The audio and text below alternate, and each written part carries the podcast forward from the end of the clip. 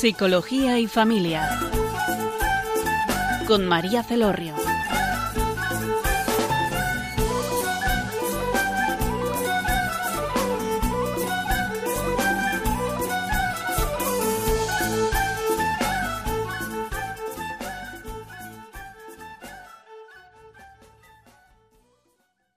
Hola, buenas tardes, queridos oyentes. Les habla María Celorrio desde Funes, Navarra. Y tenemos en la tarde de hoy como invitado a José Víctor Oronsemper. Hola, buenas tardes, José Víctor. Muy buenas tardes, María. Nos alegramos mucho de tenerte otra vez con nosotros en este programa. El tema que hemos elegido en la tarde de hoy es tratando de comprender el suicidio. ¿Y por qué hemos elegido este tema? Bueno, pues es uno de los principales eh, dificultades que hoy se encuentra la salud pública han aumentado la cifra de suicidios en España. Podéis ver un artículo de Infocop, que es el Colegio Oficial de Psicólogos del año, de a final del, año 22, que, en el que también eh, se alarman porque ha aumentado sobre todo en el rango de edad de, 10 a 19 años. Eh, es la primera causa de muerte externa. Las muertes externas son muertes pues, por accidentes, por, por causas que son fuera de la persona, ¿no? Eh, y, la primera es el suicidio. Entonces, es algo que, ante menos preocupante, alarmante y que, nos hace muchos interrogantes, ¿no? ¿Qué nos está pasando? ¿Qué, está pasando en esta sociedad que está ocurriendo eso? Eh, está ocurriendo esto y además en, casos cercanos, que, seguramente que cada uno de nosotros conozcamos eh, personas al menos conocidas. El otro día, casualmente, en, la Javierada, que fuimos el, sábado, incluso el sacerdote en la homilía hablaba de esta situación, ¿no? Y, hacía un llamamiento a, las personas que se encuentran en crisis vital a pedir ayuda, ¿no? Bueno, pues es algo que, entre todos, pues yo creo que tenemos que abordar y, y, ver qué está pasando y a ver si nos puede ayudar a entender y de esta manera, si entendemos y comprendemos, pues podremos ayudar. Primero, me gustaría, José Víctor, eh, no te presentaba porque para mí ya, ya. es conocido y amigo. y hay veces que las cosas más importantes se me olvidan. Bueno, José Víctor em, es profesor, es doctor en educación y es fundador de la fundación Up to You, que está dedicada al crecimiento personal. Más que eh, la educación emocional, me gusta más hablar de crecimiento personal. Crecimiento personal, pues, eh, y en todos los ámbitos, porque crecer a la persona crecemos siempre, ¿no? Pues en el ámbito de la familia, eh, eh, en la educación, profesional, o sea, en, donde quiera que alguien quiera crecer. ¿Es así, José Víctor? Sí, sí, sí, así es, así es. Vale, entonces, bueno, pues vamos a hablar con él porque él, este tema ya lo ha abordado en algún otro momento y, vamos a ver si podemos buscar, encontrar alguna luz y para ello quisiera preguntarte qué es el suicidio. Para, a mí me gusta mucho aclararnos primero con, con el término y luego ya eh, ahondamos más. Sí, pues parece una pregunta así como sencilla y obvia, pero, pero la verdad es que la, respuesta puede ayudar mucho. Lo primero que habría que decir es que el suicidio no es ninguna enfermedad. Entonces, esto eh, ya da pistas, porque si no es ninguna enfermedad, quiere decir que no tiene que tener la aproximación usual que tienen las enfermedades, ¿no? Eh, el suicidio, aunque resulte bien obvio, lo primero que hay que decir es que se trata de un comportamiento, de un comportamiento. No es ninguna enfermedad, es un comportamiento. Un comportamiento, obviamente, pues autodestructivo con sus últimas consecuencias. Pero si queremos comprender el suicidio, tenemos que entender qué es el comportamiento. Entonces, eh, el comportamiento es manifestación de la interioridad, el comportamiento es realización de la propia interioridad. Entonces, aquí se nos abre una problematicidad muy amplia, porque en el fondo es el comportamiento de aquella persona que considera que es bueno el morir. Entonces, claro, una definición así se nos ha complicado mucho y está escapando del ámbito propio clínico eh, y está acogiendo lo que es la persona en todo su peso y en todas sus dimensiones. Es el comportamiento de aquella persona que considera que es bueno el morir. Claro, entonces la, la pregunta, porque claro, aquí entra todo el sistema de valoración de la persona, que su, todo el sistema de cómo, cómo razona, cómo piensa y, cómo, y a qué está llamando bueno y a qué, y a qué llama, llama malo, ¿no? Pero además tenemos que intentar responder a la pregunta de cómo se conecta la interioridad de la persona con el comportamiento, porque no es una relación así clara, eh, unívoca o biunívoca. Es decir, no, no, es que cierta experiencia interior se corresponda de forma rígida con una experiencia comportamental, no, sino que, no solo el tema del suicidio, sino que en cualquier comportamiento humano puede deberse a muchísimas experiencias interiores, ¿no? Eh, entonces yo, yo puedo tener cualquier tipo de comportamiento movido por muchas causas bien distintas entre ellas interiores. Y al mismo tiempo, la misma disposición interior puede manifestarse en muchos comportamientos. Luego, no hay una relación de uno a uno entre la interioridad y el comportamiento, sino de, muchos a muchos. Entonces, claro, querer comprender el suicidio, que es este comportamiento que decimos por el cual la persona considera que es bueno el morir, necesitamos saber cómo esa persona en concreto se está dando todo este juego, toda esta complejidad de la relación entre su interioridad, cómo se entiende, cómo valora y por qué considera como una salida a los problemas el suicidio. Las investigaciones realizadas, ¿qué datos nos aportan y nos dan luz sobre esto? Bueno, pues lo primero que habría que decir es pues un poco la, la lista trágica, que de alguna forma pues vamos a, a reducirla, que has hecho mención al principio de que esto está aumentando, sobre todo en los jóvenes. 10 de cada 10.000, 100.000 personas pues eh, entran eh, en, el suicidio, ¿no? Y luego además lo que se está descubriendo es que aparece como una debilidad afectiva eh, que, que, aumenta con el paso de las generaciones.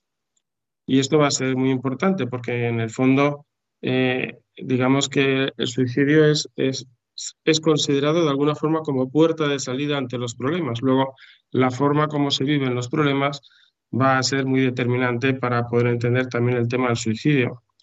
Habría que decir, eh, en cuanto a la investigación, pues para que quien nos oiga pues pueda situarse un poco, eh, lo que es la investigación dice que el, 90% ¿no? de las personas que han cometido suicidio pues eh, tenían algún tipo de enfermedad psiquiátrica y destacando sobre todo la depresión. Claro. Entonces, si yo digo esto así, alguien podría pensar que entonces tú dices, vale, se debe a una enfermedad. No, no es así. Porque si bien de los que se suicidan, el 90% eh, ha padecido esta enfermedad, digamos que el 90% de los que padecen enfermedad psiquiátrica, incluida depresión, no se suicida. Entonces, no, es la enfermedad quien lo está explicando, sino que esa enfermedad, luego veremos dónde juega su papel dentro del proceso suicida, que es algo que me interesaría que quedara muy claro, que es eh, el proceso suicidio, de suicidio. Otra cosa que se ha dicho con esto de querer de alguna forma eh, atribuir muchas veces a la biología pues el, comportamiento suicida, es decir, que había un problema con el neurotransmisor de la serotonina.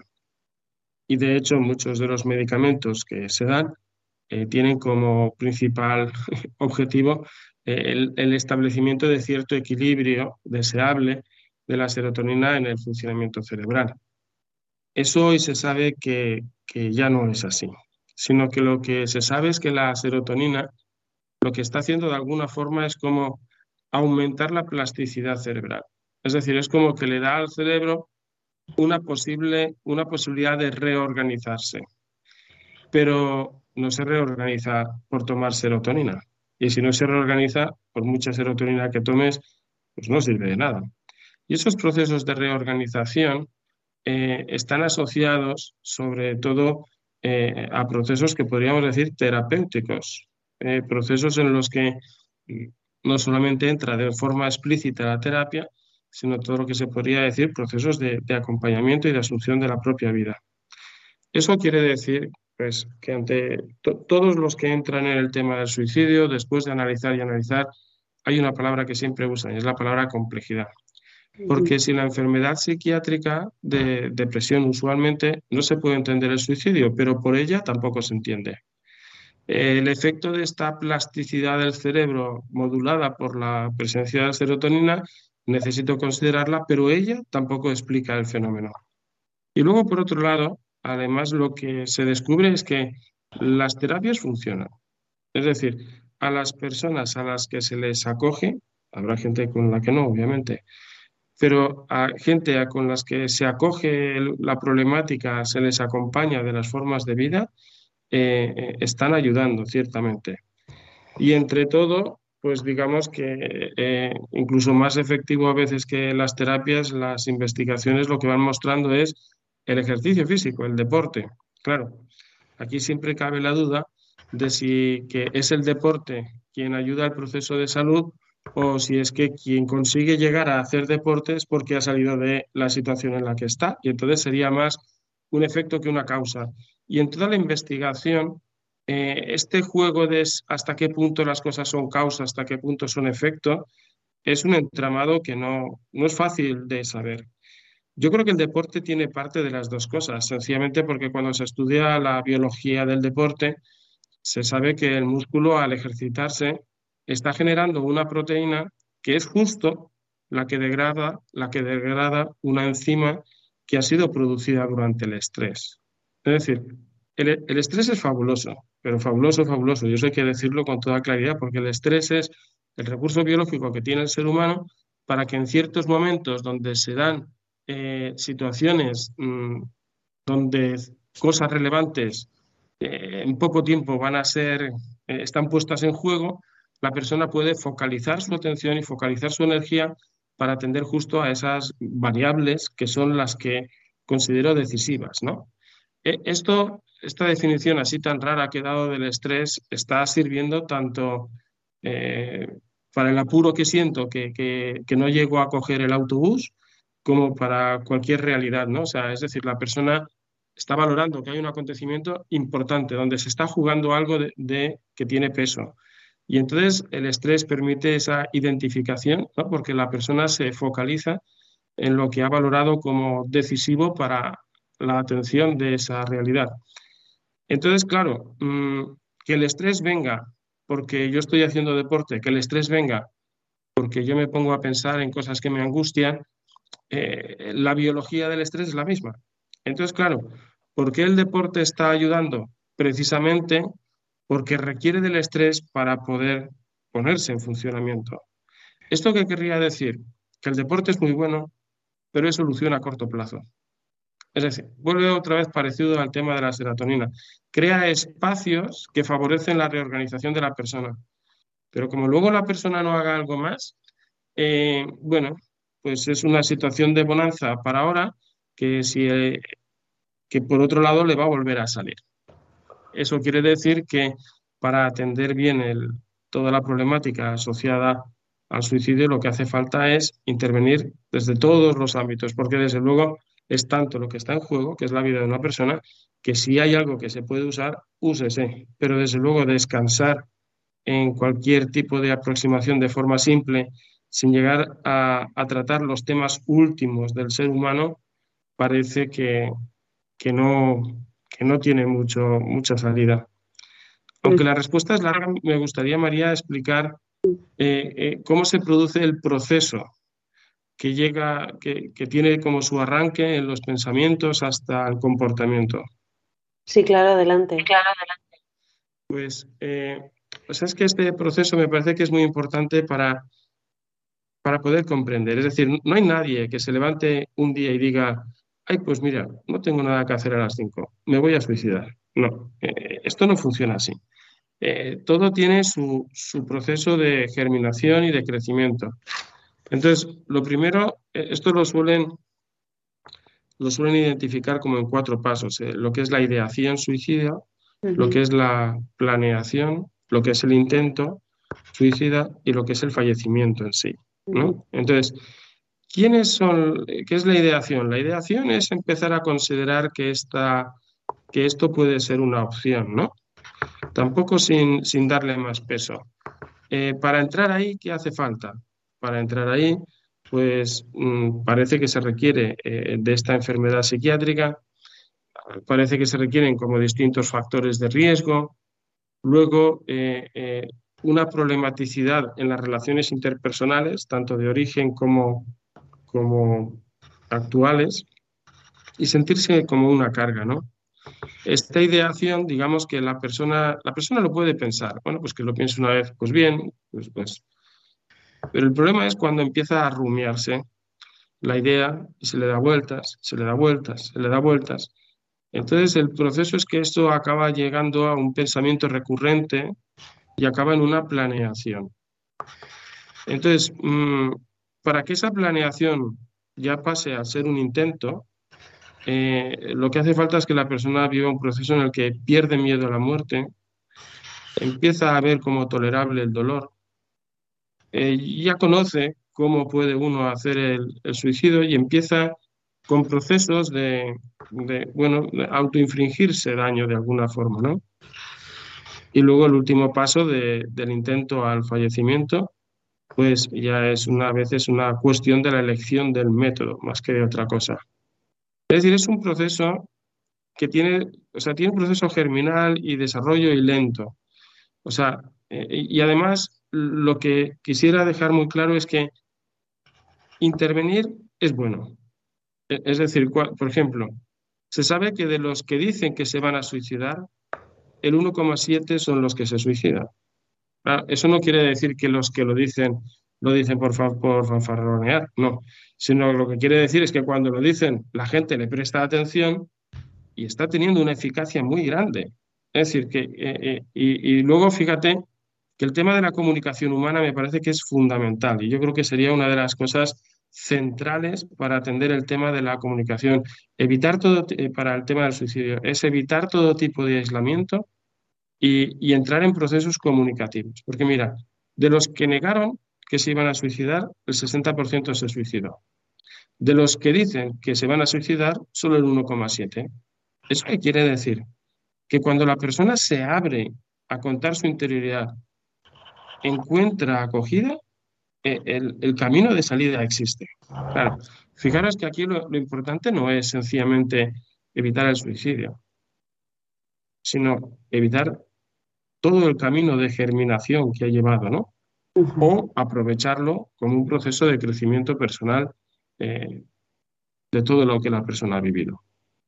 Y José Víctor, eh, ¿por qué se asocia el suicidio o bueno o este proceso suicida concretamente más en la adolescencia? ¿Qué es lo que tiene de característico esta, esta etapa evolutiva que recurren a, esta situación? ¿Tiene que ver con la identidad, con la formación de la identidad personal?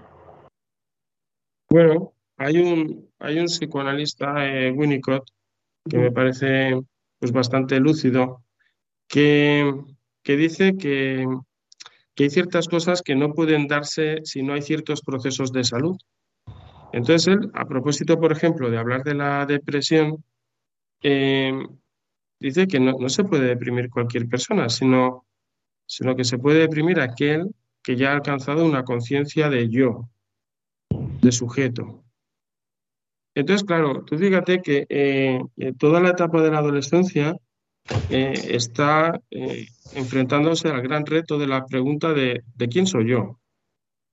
Entonces, porque claro, cuando a los adolescentes se les está ofreciendo cualquier tipo de respuesta a la pregunta de qué hacer, cómo vivir, ¿no? Porque sencillamente le dicen, pues ponte a trabajar y no molestes, o haz tu parte y ya está. Eh, eh, eso resulta altamente empobrecedor, porque si tú a mí no me das una razón adecuada para vivir y para hacer las cosas, en el fondo es que yo no soy nadie. Y cuando luego veamos, pues, distintas, ¿no? Si hay tiempo, ¿no? Distintas teorías sobre eh, cómo se produce este juego relacional, ¿no? Para, o, este proceso del pensamiento para poder eh, acoger la ideación suicida, que sería pues este primer paso dentro del proceso que he dicho, ¿no? La ideación, planificación del intento y, el fallecimiento, pues mm, veremos que está muy asociado a los mismos temas. Además, cuando se hacen así encuestas a los adolescentes, que tiene su punto de ligación con la identidad y, el tema de la formación del yo parece claro, porque eh, el 50% de los adolescentes, al menos lo que van mostrando los estudios, es que en algún momento han pensado en la idea. Esto, insisto, que es pues decir, bueno, pues, pues lo pensé, sí, es verdad, lo pensé una vez. Eh, ¿por, qué, ¿Por qué se piensa? No, no tiene por qué pensarse. ¿Pero por qué se piensa? Porque no, dejan de ser pensamientos en torno al yo. Entonces, eh, me parece que es, es una época de, la vida donde la persona, donde el ser humano descubre que él y solo él tiene que afrontar la pregunta de quién soy yo. ¿No? Porque, digamos, un niño vive de prestado. ¿Quién soy yo? Pues lo que digan los papás. El adulto, digamos, que ya lo ha respondido o ha evitado responderla sencillamente buscando encajes sociales, que eso ocurre a mucha gente, gente que vive como borracha en la hiperactividad hasta que cuando le llega el sosiego en, el retiro empieza la adolescencia, porque entonces se pregunta qué narices he hecho yo yendo de flor en flor, de trabajo en trabajo, ¿no? Entonces, eh, el hecho de que conecte con el mundo de la adolescencia es porque el tema del suicidio, obviamente, es que es una destrucción del yo, eh, y el tema de la adolescencia, donde es una pregunta, donde está centrada en la pregunta ¿quién soy yo? Pues tiene su, convergencia bastante evidente. Vamos a escuchar una canción de Rosalén que se llama El día en que yo me muera, de sus deseos como quiere ella morir y nos puede escuchar, a, o sea, nos puede ayudar a centrarnos en lo que estamos escuchando y, y a reflexionar y en unos segundos continuamos con el programa.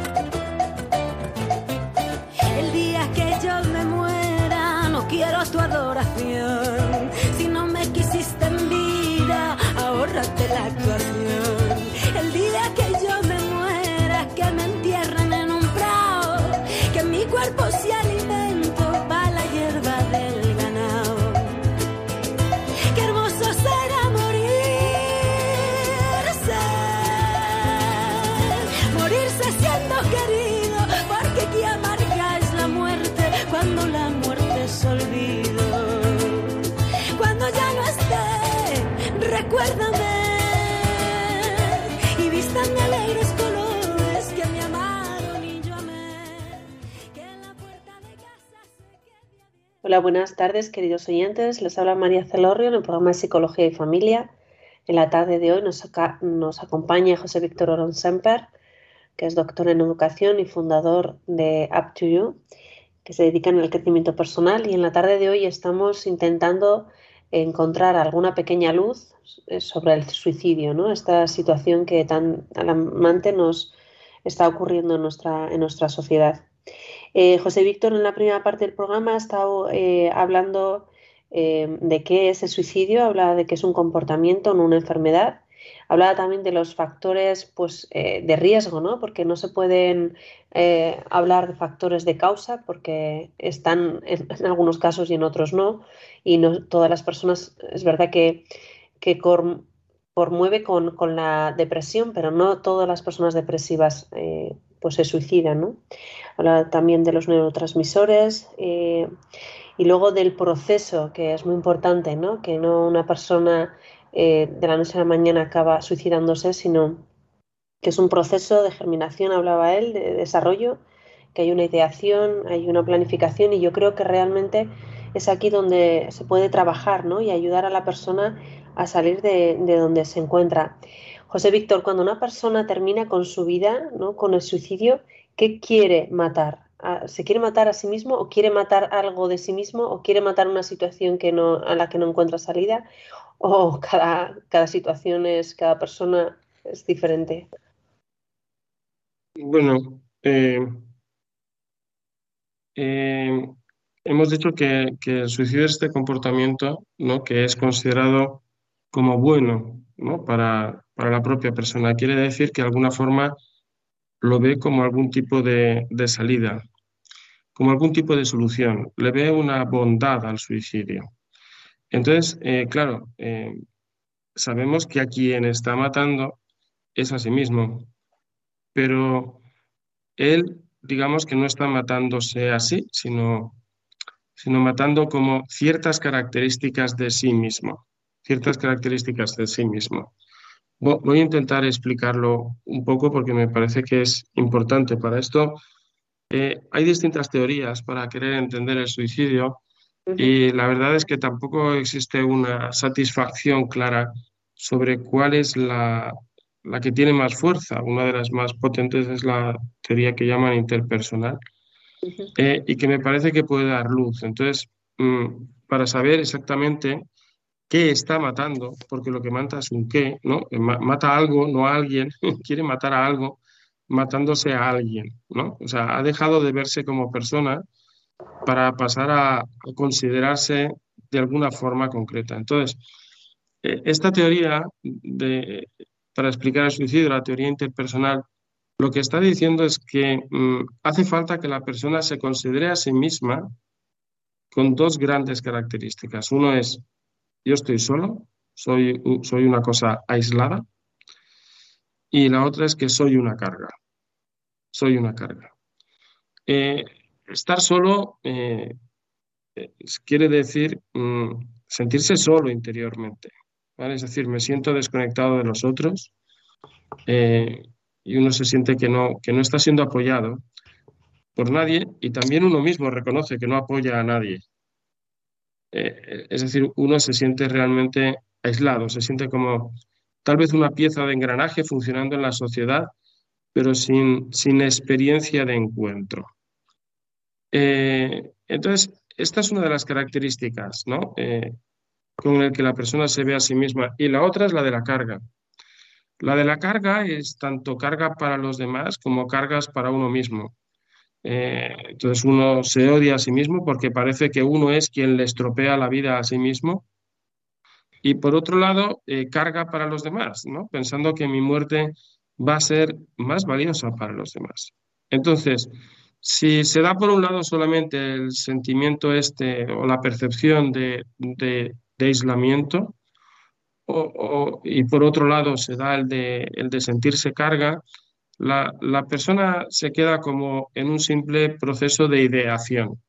No, no entra a la planificación ni a los intentos, sino que lo que para, para entrar en este proceso hace falta que se dé una suma de, las dos consideraciones. Es decir, me considero una pieza de engranaje, sin encuentro y sin soledad, soy, soy una silla más, una pieza más.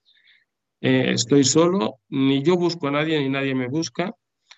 Y si soy algo, soy una carga, tanto para mí, eh, y por tanto me declaro culpable de, de, eso, como, como de alguna forma pienso que soy, mi ausencia es un alivio para los demás. Entonces, cuando se dan estas dos cosas es cuando ya se entra en este proceso de desesperanza que va acercando a, a lo que sería la planificación y, más adelante pues a los intentos y al suicidio. Esto nos da pistas porque entonces cuando uno ve el suicidio como salida, eh, lo que está queriendo quitar de en medio es esa pieza que no ayuda a nadie o si lo que hace algo es ser carga sobre otros. Entonces, eh, eh, cuando la persona mm, entra o piensa o, a planificar y, al final lo intenta y, bueno, y, al final lo logrará o no, lo que es el, proceso de suicidio, lo que está queriendo matar es eso. Claro, la tragedia es que queriendo matar como ciertas consideraciones sobre uno mismo, a quien acaba matando es, es, a la persona. Entonces, pero me parece muy importante esto, es decir, mm, la persona no quiere, para yo, para que una persona ¿no? se mate a sí misma, mm, necesita dejar de verse como persona. Necesita dejar de verse persona para verse sencillamente como pieza aislada y como carga.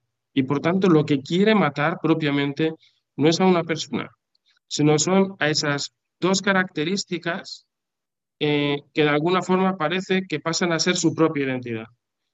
Tú quién eres, yo soy una pieza aislada, soy carga para los demás. Es eso lo que quiero eliminar. Claro, ahí hay muchas mentiras metidas, que se las ha creído la persona, ¿no? Y, ha perdido su carácter de persona para verse a sí mismo sencillamente, pues como decía, una pieza aislada o si es caso una carga sobre los demás. Este es un poco el, drama, ¿no? Que, por el cual uno acaba viendo como bueno el suicidio, pensando que, bueno, quitando esta cosa que tiene talos malos efectos sobre uno y sobre los demás, parece que, que vendría a ser un bien tanto para uno como para los demás. A lo largo del programa, de que hay terapias que funcionan, has hablado también del acompañamiento, de la comunicación humana, eh, has hablado también del deporte, ¿no? que no sabía si era causa-efecto, pero que ayudaba, que sí que es verdad que al, inicio, pero que se necesita profundizar, ¿no? ahondar en, lo que le pasa a la persona. ¿Qué, qué otras cosas? O sea, Mm, antes, antes de, que la persona lleve a cabo el suicidio y muera, ¿qué puede preservar a la persona? ¿no? Cuando, por ejemplo, una ideación o en la adolescencia, que es una etapa, como has mencionado, pues que la persona está conformando su identidad y, está buscando quién es, eh, es una etapa centrada en el yo y, y, bueno, puede aparecer en la cabeza de uno como dice Santa Teresa, la cabeza de la loca de la casa, y a veces que nos aparecen pensamientos que dices, pero bueno, ¿cómo puedo estar yo pensando esto, no? Pues a los adolescentes igual con más intensidad. Entonces, ante esta situación, ¿qué puede preservar a la persona, no? ¿Qué puede ayudar? O sea, em, lo que valdría la pena donde poner el acento es en el tema de la comunicación, porque no se trata de evitar que me aflore la idea, el ser humano con su cabeza explora todo tipo de posibilidades, todo, todo, todo, todo. Entonces uno, que, nadie se escandalice si, si descubre que en algún momento se encuentra eh, confrontándose con esa idea. Mm, e, el objetivo no es evitar la idea, el objetivo es no quedarte a solas con la idea. Mm. Es decir, ¿qué le ayuda a una persona? Pues mira, es que la respuesta es muy simple. A una persona le ayuda a otra persona, porque no hay ningún reto digno para el ser humano que no sea otro ser humano. O sea, eh, eh, no, no, no, hay. Entonces, eh, el caso es que, como decía antes, la comunicación funciona. Esto hay que decirlo, yo creo que con fuerza, más que, no sé si, si más que todos los recursos anteriores, pero la comunicación funciona. ¿Por qué? Porque en el fondo la comunicación es descubrir que que la vida de uno es relevante para los demás. Entonces, es verdad, es verdad que, cuando se dicen pues, los distintos factores que van interviniendo, eh, la lista es enorme, ¿no? Eh, y te puede aparecer pues, la biología, la educación, el estrés, enfermedades, personalidad, pues, eh, las relaciones, el deporte, la moralidad, la religiosidad de las personas, todo eso influye, ¿no? Y es verdad también que, ciertos hábitos, ¿no? Pues, mm, pues ayudan, ¿no? Pues dices, pues bueno, el hecho de tener amigos, eh, el hecho de, mm, de, no, de no consumir alcohol, ¿no? Entonces, pero eh, mm, cuando se quiere analizar en plan variables, es decir, en plan cosas, se llegan eh, a, una, a una frase que, que ya hace mucho tiempo, pues, decía Boecio y Santo Tomás, que, que, que lo que quiere decir es que, la que decía es que el bien es una causa íntegra, pero el mal eh, surge por defecto de cualquier cosa. E, es decir, en los estudios que se hacen de resiliencia, en los estudios que, que luego hablaremos de ella en relación a, a todo esto, que me parece muy importante, mm, lo que se acaba descubriendo es que uno dice, hombre, yo vivo, es decir, si, la gente lo que está buscando es cuál es el estilo de vida preventivo y cuál es el estilo de vida que genera riesgos, pueden las personas llegar a una falsa seguridad. ¿Por qué a una falsa seguridad? Porque alguien dice, hombre, si yo tengo amigos y no bebo alcohol, pues resulta que estoy en mejor postura que uno que lo viva de forma justo opuesta, ¿no? Sí y no. ¿Por, qué sí y no? Porque mm, igual lo que digo suena un poco trabalenguas, pero es que me parece importante eh, luego explicarlo. Es que lo positivo es relevante por su ausencia y lo negativo es, es relevante por su presencia. ¿Eso qué quiere decir?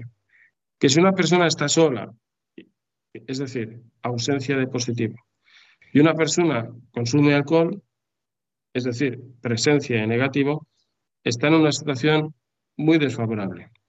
Pero que una persona tenga presencia de lo positivo, por ejemplo, dice, no, yo tengo muchos amigos, y al mismo, tenga, al mismo tiempo tenga ausencia de lo negativo, por ejemplo, dice, yo no bebo alcohol, eso, eso no genera una situación de seguridad, porque eso afecta poco.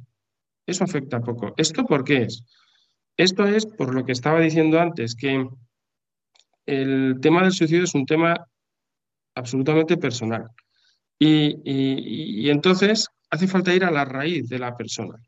Lo cual quiere decir que contentarse que con ciertas variables externas ¿no? Eh, se tengan más o menos controladas y yo hago deporte y hago no sé cuántos, tal, tal, tal, podría generar una falsa sensación de, seguridad, porque el centro de, la persona está en otra persona.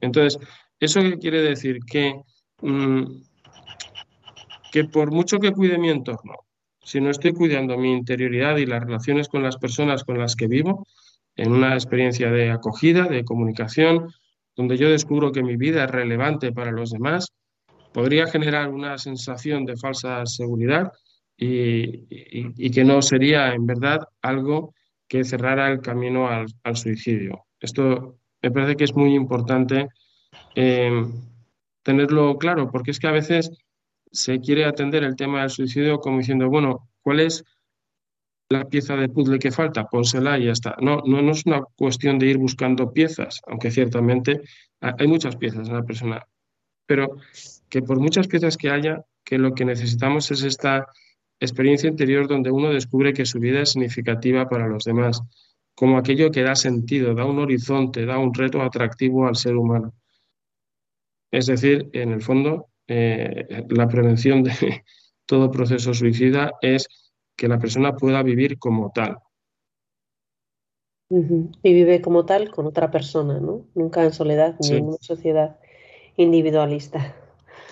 Bueno, pues tenemos un reto grande en nuestra sociedad, porque parece que, la cultura va por un lado y, lo que realmente la persona, eh, para vivir como persona, pues eh, va por otro sitio, ¿no?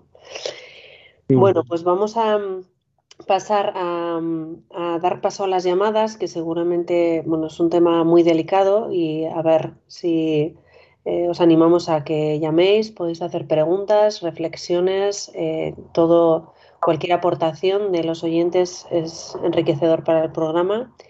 Eh, os damos el teléfono para que podáis llamar en directo y hacer mm, vuestra aportación y es el 91 005 94 19. 91005 94 19. Escuchamos ahora una canción eh, sobre la vida es, bella, que bueno, pues igual nos pone, nos saca un poco de, de, bueno, de la situación que estamos escuchando, de, pues igual no es un drama, ¿no? Pero pues es una preocupación que, y bueno, una, una preocupación, pero también eh, yo creo que lo podemos vivir como pues un reto o, o, algo que hay que atender, ¿no? Que es necesario atender. Entonces, bueno, en unos segundos continuamos con el programa y esperemos que, que hagáis vuestras aportaciones.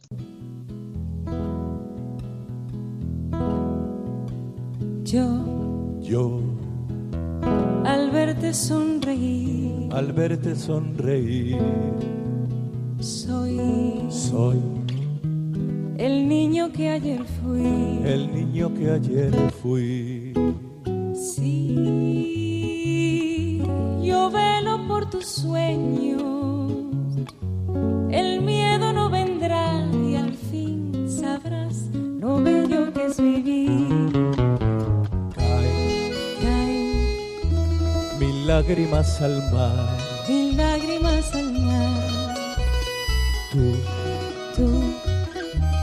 No me verás llorar. No me verás llorar. Y es que solo tu alegría amansa mi dolor y así yo sé lo bello que es vivir.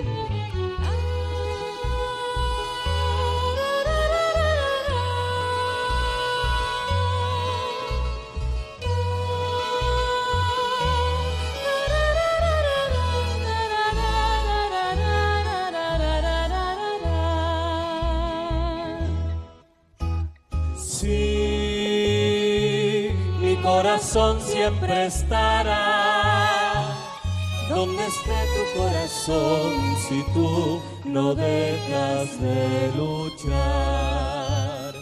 Y nunca pierdas la ilusión, nunca olvides que al final habrá un lugar para el amor.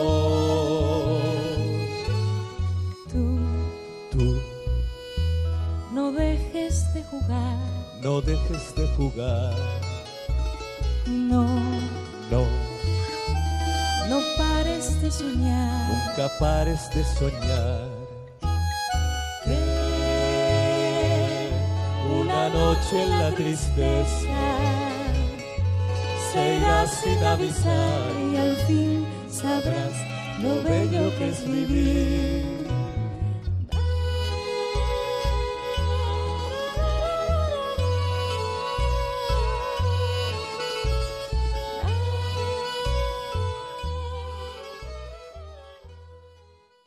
Hola, buenas tardes. Eh, María Isabel de Valencia. Sí, hola, buenas tardes.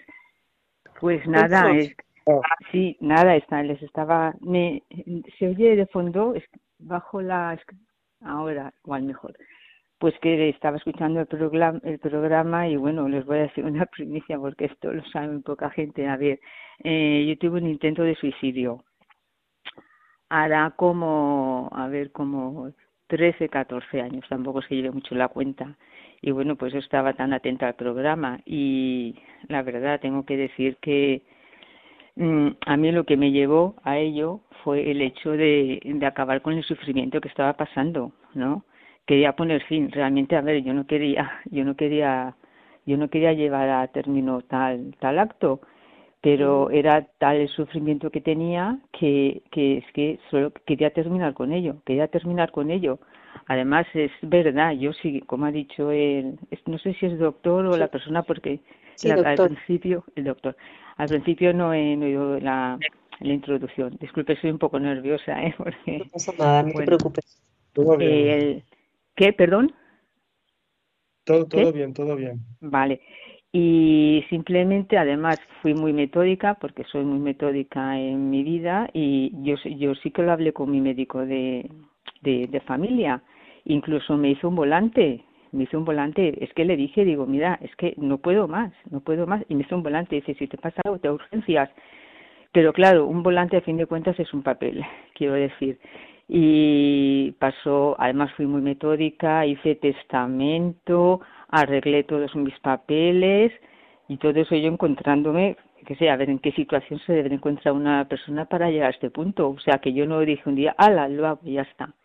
No, lo dejé todo preparado porque, claro, yo pensaba, bueno, después del disgusto que se va a llevar mi familia, si tienen que empezar a arreglar papeles y todo, digo, bueno, les voy a dejar yo aquí una papeleta, hice testamento, ya les digo, lo de, preparé todo, escogí una noche, la verdad, una, una, una época, pues, para una para los creyentes, bueno, luego si me da tiempo puedo contar esta esa parte, lo hice al principio de, de, diciembre, o sea, ya podemos decir que ya casi unas, un par de semanas antes de Navidad.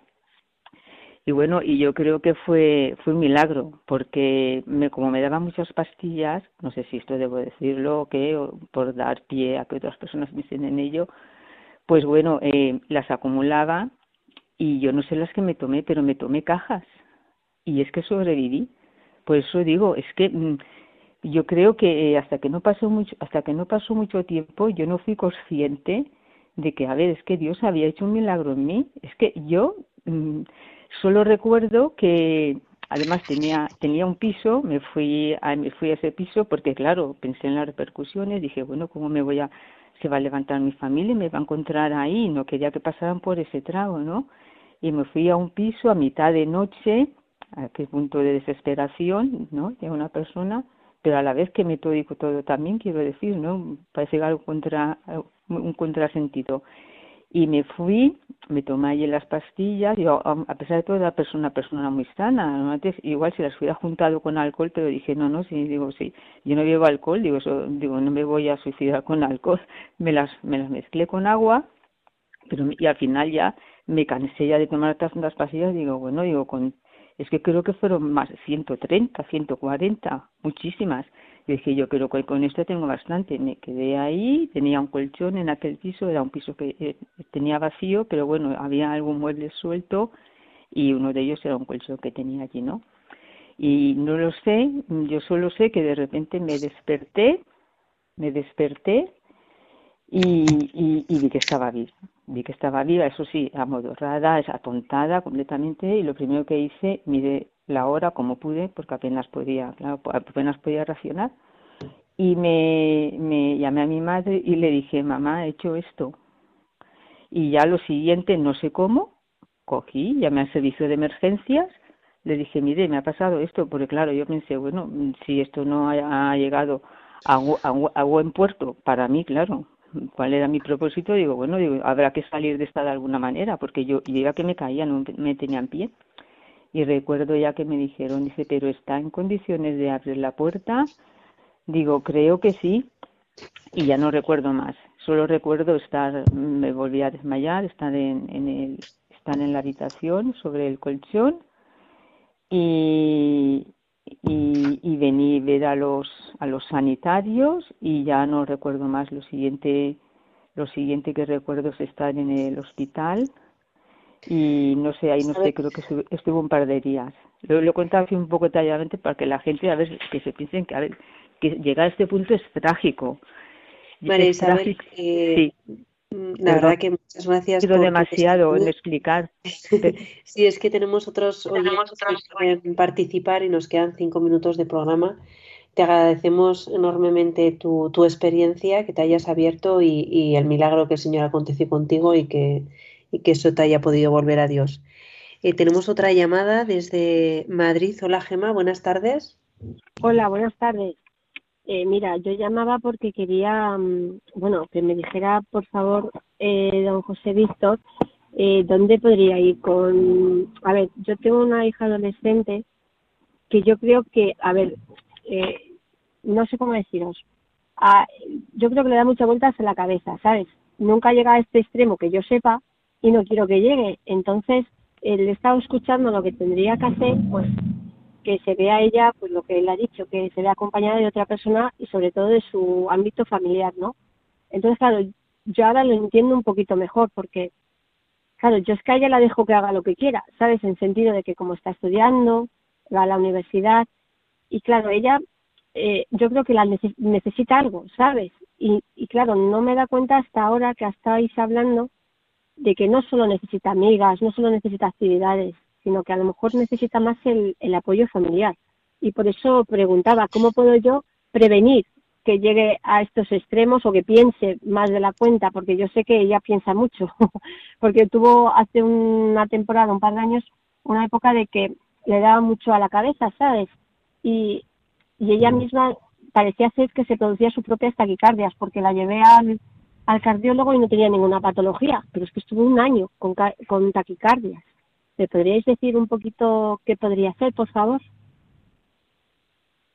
Bueno, pues em, ciertamente lo que hace falta es materializar el acompañamiento a esta persona, pues, o sea, yo en principio te animaría a buscar los recursos normales que tienes a tu alcance, entre otras cosas porque eh, parece, por lo que has dicho, ella en ningún momento ha comentado, ni ha hecho, ni ha dicho nada, sino que eh, tú intuyes que pueda pensarlo.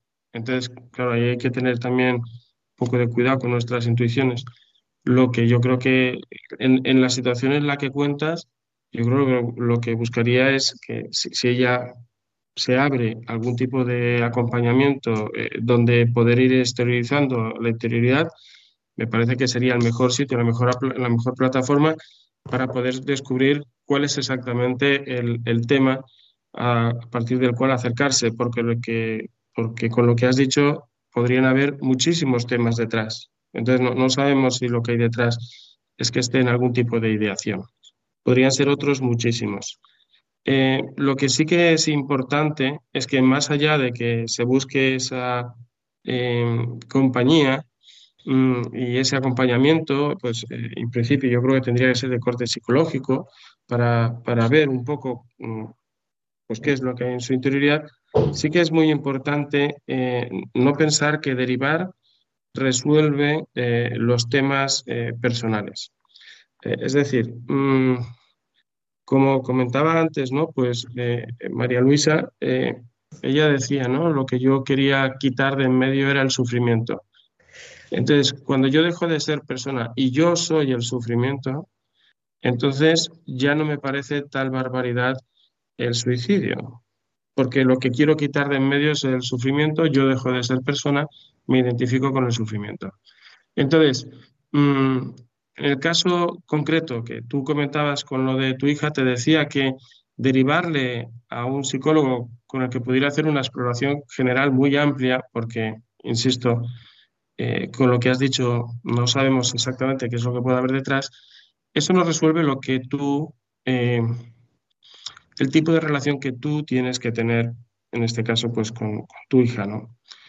Eh es decir, lo que lo que necesitan las personas no simplemente es que yo le proveo al otro lo que necesita, sino que yo vivo con el otro en la situación en la que está.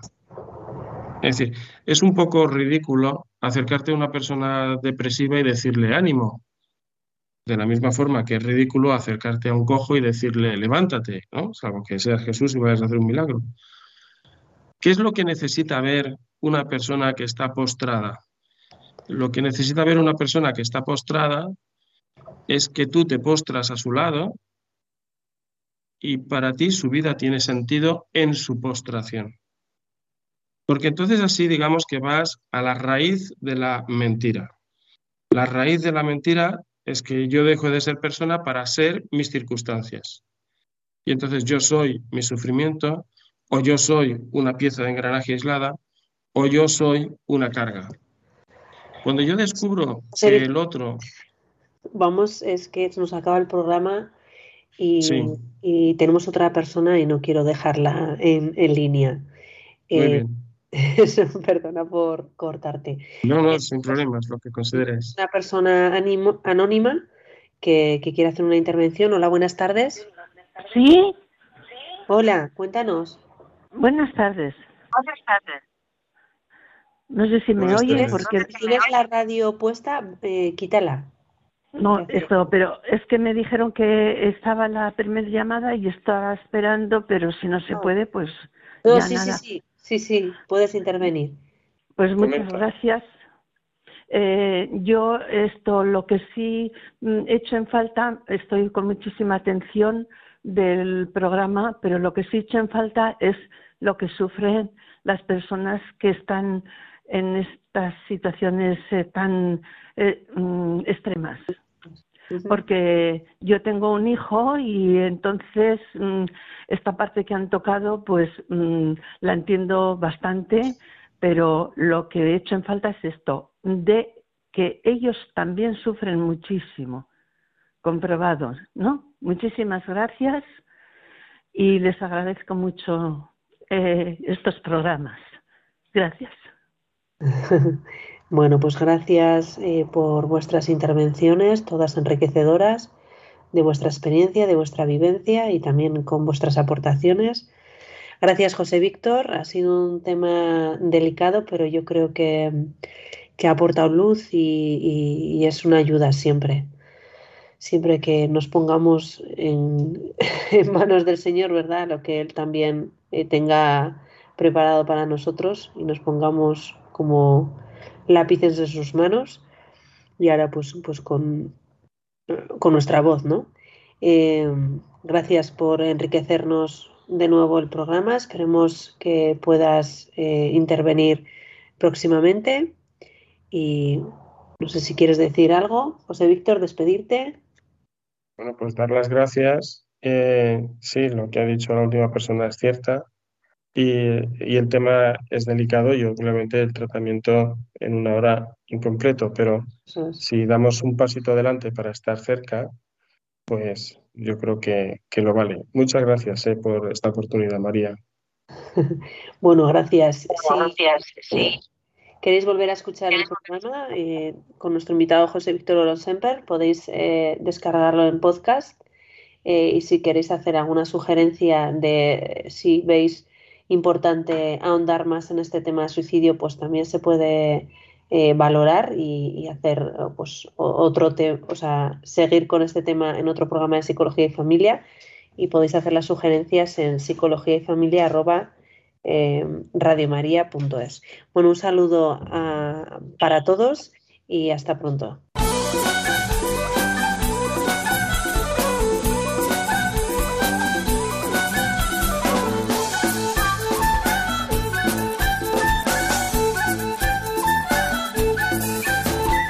Psicología y Familia con María Celorrio.